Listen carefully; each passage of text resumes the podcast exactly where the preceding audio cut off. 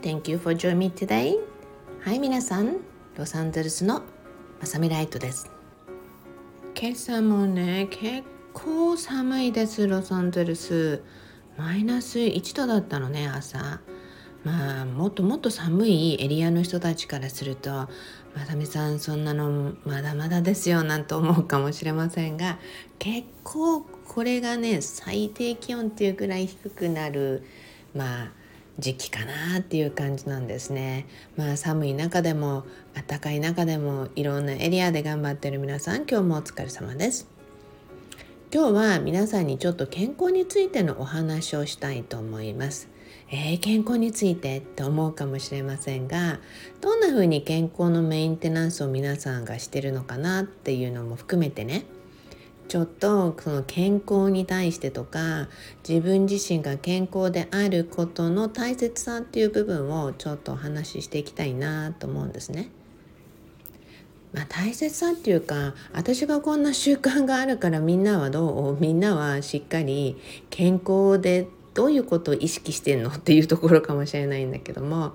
なぜかっていうと今日はね朝早くから、うんとね、採血があったのね。まあ、定期検診っていうのが日本だと結構ある程度の年齢になってくると人間ドックってあるわけじゃない？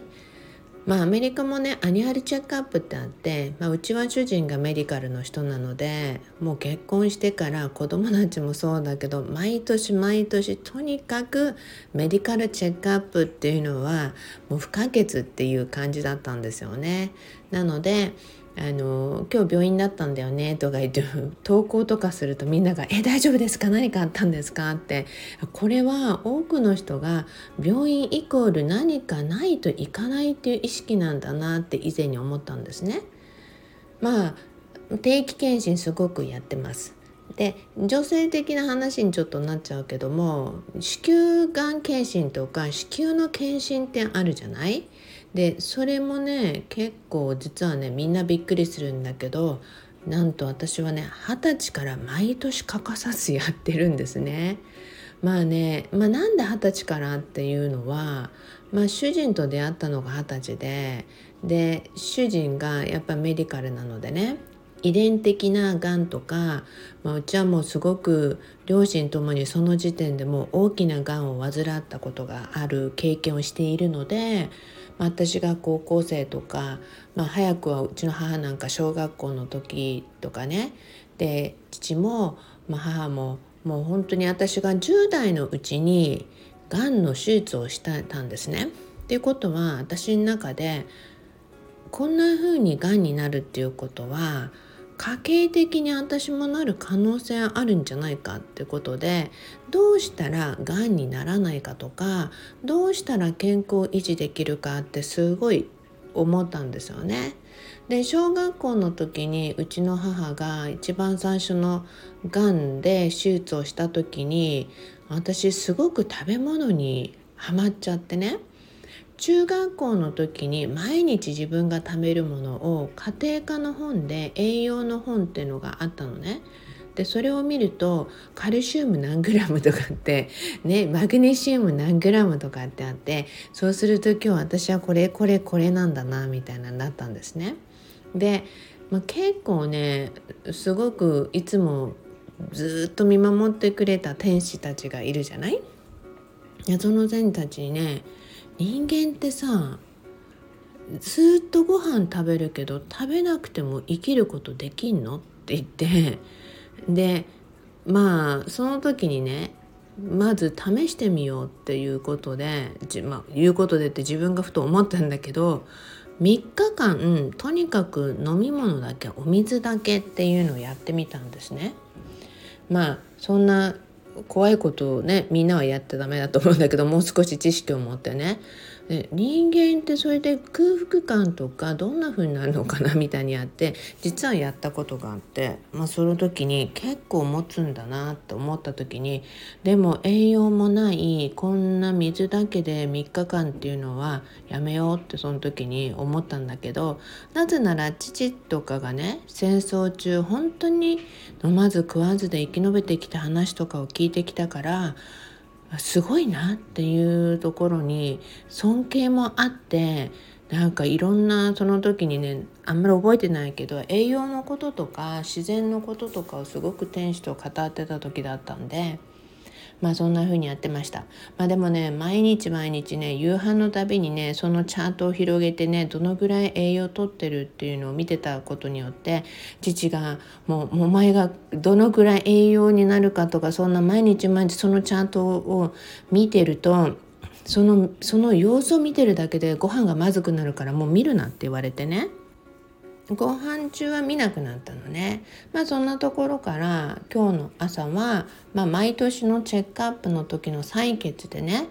まあ、行ってきました。アメリカらしいなってここも思うのね。なぜなら朝早くから採血とかやっていて採血とかもやっぱり予約が多くてねほとんど。予約の人優先なんで、まあ、朝のね7時半から予約取ってて、まあ、私も7時半過ぎ45分のもの行ってきたんだけど、まあ、あっという間だよねって。昔日本にいる時大好きだったのはとにかく献血。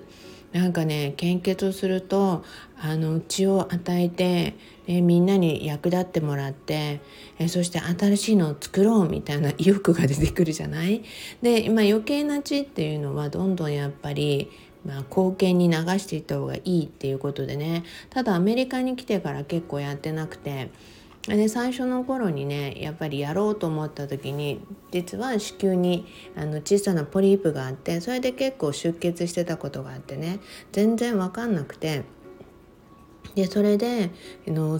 献血に行ったらいやすごい貧血度がすごいのでダメですよってって言われたんですね。えそうなの？って言って全然ピンピンしてるけどって言って。でなんでそんなにでもピンピンしてるんですか？みたいな言われてよくあの考えてみたらすごく栄養をとっているしサプリメントも定期的にとっているのでそういうところからああだから全然こんなものすごい普通だったら倒れてもいいぐらいのレベルの貧血っていうかロドアイロンなのに全然元気なんですねって言われたことがあるんですね。まあそれ以外結構あの日本の方がすごい献血って行きやすいなっていうような感じで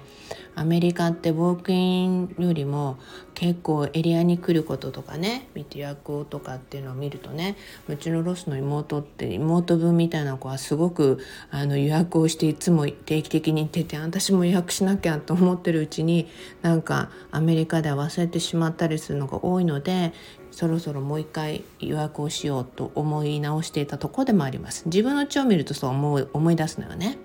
はい。まあねシンプルウェイバイマサメライトで水を飲むとかいろんなことを書いてあるじゃない、まあ、皆さんそれ実践してる人と実践してない人結構分かれてると思うんだけどまず実践してね。でそして栄養のあるものを食べてねって。でちょうどねこの間この話になったのね。なぜなら小さなお子さんが生まれたばかりのお母さんがいて衣装を作るっていうのね。でなんで衣装作るの？って言ったらすごくドラッグアビューザーのお母さんに育てられてもし私に何かがあったらこの子をうちの母が引き取るかもしれない。絶対にダメって。うちの母はすごい悪い人なのって言ってね。それでガッドファーザー的な、ね、うちの子のお友達がいるんだけどその子にもうあの第一後見人をあなたにしていいみたいなことを言ってたんですね。でもさまあまあそれもありだと思うけどってご主人側のご両親もすごい人だからその人たちが一番優先なんじゃないとかって話をしたりとかまあでもさって若いじゃんってまず健康になること考えようよって言ったのね。でそれは私が一番最初に子供を産んだ時にうちのお兄ちゃんが生まれた時にねこの子を見てあんまりにも愛おしくてあまりにも可愛くてその時に私は心に決めたことがあるのね。それは私はとにかく元気でいようと思ったの。なぜなら私とか主人以外にこの子をそれ以上に愛せる人はいないってすごく確信してたのね。もちろんおじいちゃんおばあちゃんたちとかもうすごい愛してるのもわかるんだけどいやもう絶対この世の中で私が一番この子たちを愛してるってということは私はとにかく健康でいることがすごいこの子たちに与えられる最大のギフトなんだって思ったのね。だからそれ以来あのいろんな人にも同じこと言ってきました。子供にとにかく迷惑をかけない健康でいられる母を目指そうっていうのが私のコンセプトにあってそれで栄養とかサプリメントっていうのをずっとずっといいのないかなって探してたらで今関わったらフィレットの会社のサイエンティストの通訳をお願いされた経緯があってそこからあいやこんなすごいんだったら飲もうやろうみたいな思ったのがきっかけなのね。でもその時にもその若いお母さんにも言ったの。とにかくねもちろん準備はいいことだよって。だけどとにかく自分が健康でいるようにしようってってね話をしたら結構ぽっちゃりのお母さんなんだけど偉いんだよね。そこからすぐに運動を始めたのね。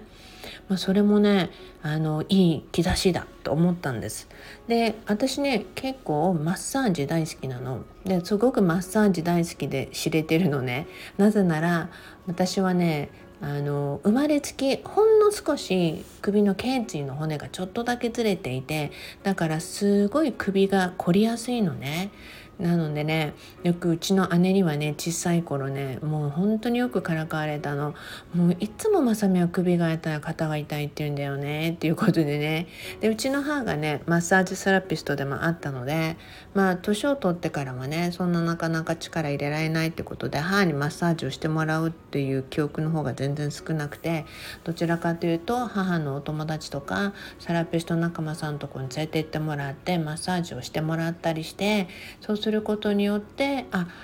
何て言うのかな首の痛みとかいろんなのが緩和できるとか小さい頃からそのマッサージとかね、まあ、ある意味私の中では予防あのひどくなる前にやるのが体のメンテっていうところあったのででそれで社会人になってから一番に心がけてきたのはとにかく自分に一番投資をする。でさっき言ったように健康でいるためにとにかく私は週に1回必ずプロのメンテを入れるのね。それはカイロであったり針であったりマッサージであったりストレッチであったりそういうことを必ず入れる。でそれをお金をね絶対にもう不自由なく持てる人になるっていうのを若い頃に決めていたのでもうありがたいことにそれができる。で日本とか行くともう必ず飛行距離で一番に行きたいのは温泉とマッサージということで私のねもう東東京のイベントスタッフのようさんひかりなんかいつもも知ってるので「まさみさん絶対どこ行く」とかまさみさんがよく良かったと思ってるところはマークしてくれてるのね、まあ、そのぐらいでも行くと彼女たちも一緒に行くしスタッフなんかみんな連れて行って、まあ、あのお金払うからもう仕事にね体もきれいにマッサージもしてもらってイベントにね本当に全身クリアな状態でやってちょうだいっていうことでね、まあ、あの全員のねそのメインスタッフの人たちの予約を入れて連れて行ったりとかしたこともあるのね。でもそのぐらい私は体っていうものに対してものすごく意識を向けてます。でそれでねストレッチもねよくやっているっていうことですごい有名なんだけど16歳ぐらいの時からまあでも16ちょっと前だななぜなら中学生から私がもうずっと続けているのは毎晩のストレッチなんですね。もう本当にストレッチオタクなの。ものすごい何ていうの高度なストレッチをやるわけじゃないんだけどとにかく夜遅い時でももうね夜中の2時だろうが何だろうがとにかく5分だけでもストレッチしてから寝たいっていう人なんですね。もうそれをねずっと中学校の頃からずっと実は続けてるの。もう毎晩毎晩。なぜならやっぱりやらなかったら余計肩も凝るし体もだしでやっぱりストレッチやって寝た日の朝の方がやっぱりすごい体が楽なんですよね。だからすごいストレッチをやってます。まあね私がこれやってるよあれやってるよっていうお話ばっかりした感じかもしれないけども皆さんにまず意識してもらいたいのはもうまず水どのぐらい飲んでる？私とにかく水飲むのね。でとにかく栄養のあるものを食べよう、ね、だからといって旅行行ったりなんかすると私だってねファーストフード系が多いよねとか外食が多いよねって時もあります。もうそういう時はももちろんサプリメントとかクリアリングとかもうお水ももっともっと飲むっていう風にしてます。でお塩すっごい気にしてます。もうとにかく質のいい塩を必ず取るようにしているので何ていうの合成プロセスのそういう塩は一切もう何十年も使ってません。ですからねまあその辺り。でそして必ずプロのメンテナンスを入れる。えそして必ずちょっとした運動であったりストレッチであったり何かしら体をいたわってあげるっていうことを意識してます。まあそんな感じでねお子さんのいる人たちは覚えてていったよね。はい。もうねとにかくお子さんのために家族のためにあなたが健康でいることがとっても大切なんでそれも意識してくださいね。まあそんな感じでね皆さんね早口で言ったのはなたならお出かけしないといけないの。もう帰ってきてね今日フレットコーヒーなんて行かないといけなくてねもう絶対私の中で10分でやるって決めてたはずなのに。全然15分過ぎちゃったって感じなんですがまあね時々またこういった健康のリマインダーの話もしたいと思います。なぜならお話をすることによってあまさみさんが言ってたやんなきゃっていう人たちが結構いるのでね。いや皆さんにはね長く元気で健康でいてもらってずっと音声も聞いてもらいたいしブログも読んでもらいたいしなんかソーシャルメディアのね SNS のおかげで皆さんとの触れ合いが何て言うのかな深くなってた時に本当にお友達家族感っていう感覚があってもうとにかくいつも思ってるのもうみんな元気でいてねっていつも願ってるのでそのためにも皆さん自身も意識してくれないとそれは困るからまずみんなでね今日は健康をちょっと意識してみよう。ね、そして周りの人にもそれを伝えていってくださいね。Thank you everyone! それでは、えー、Promise me love your life あなたの人生をもっと好きになることを約束してくださいね。Thank you, thank you, thank you. I gotta go. 行かなきゃ。ということで、それでは You have a beautiful day. はい。ロサンゼルスのまさみライトでした。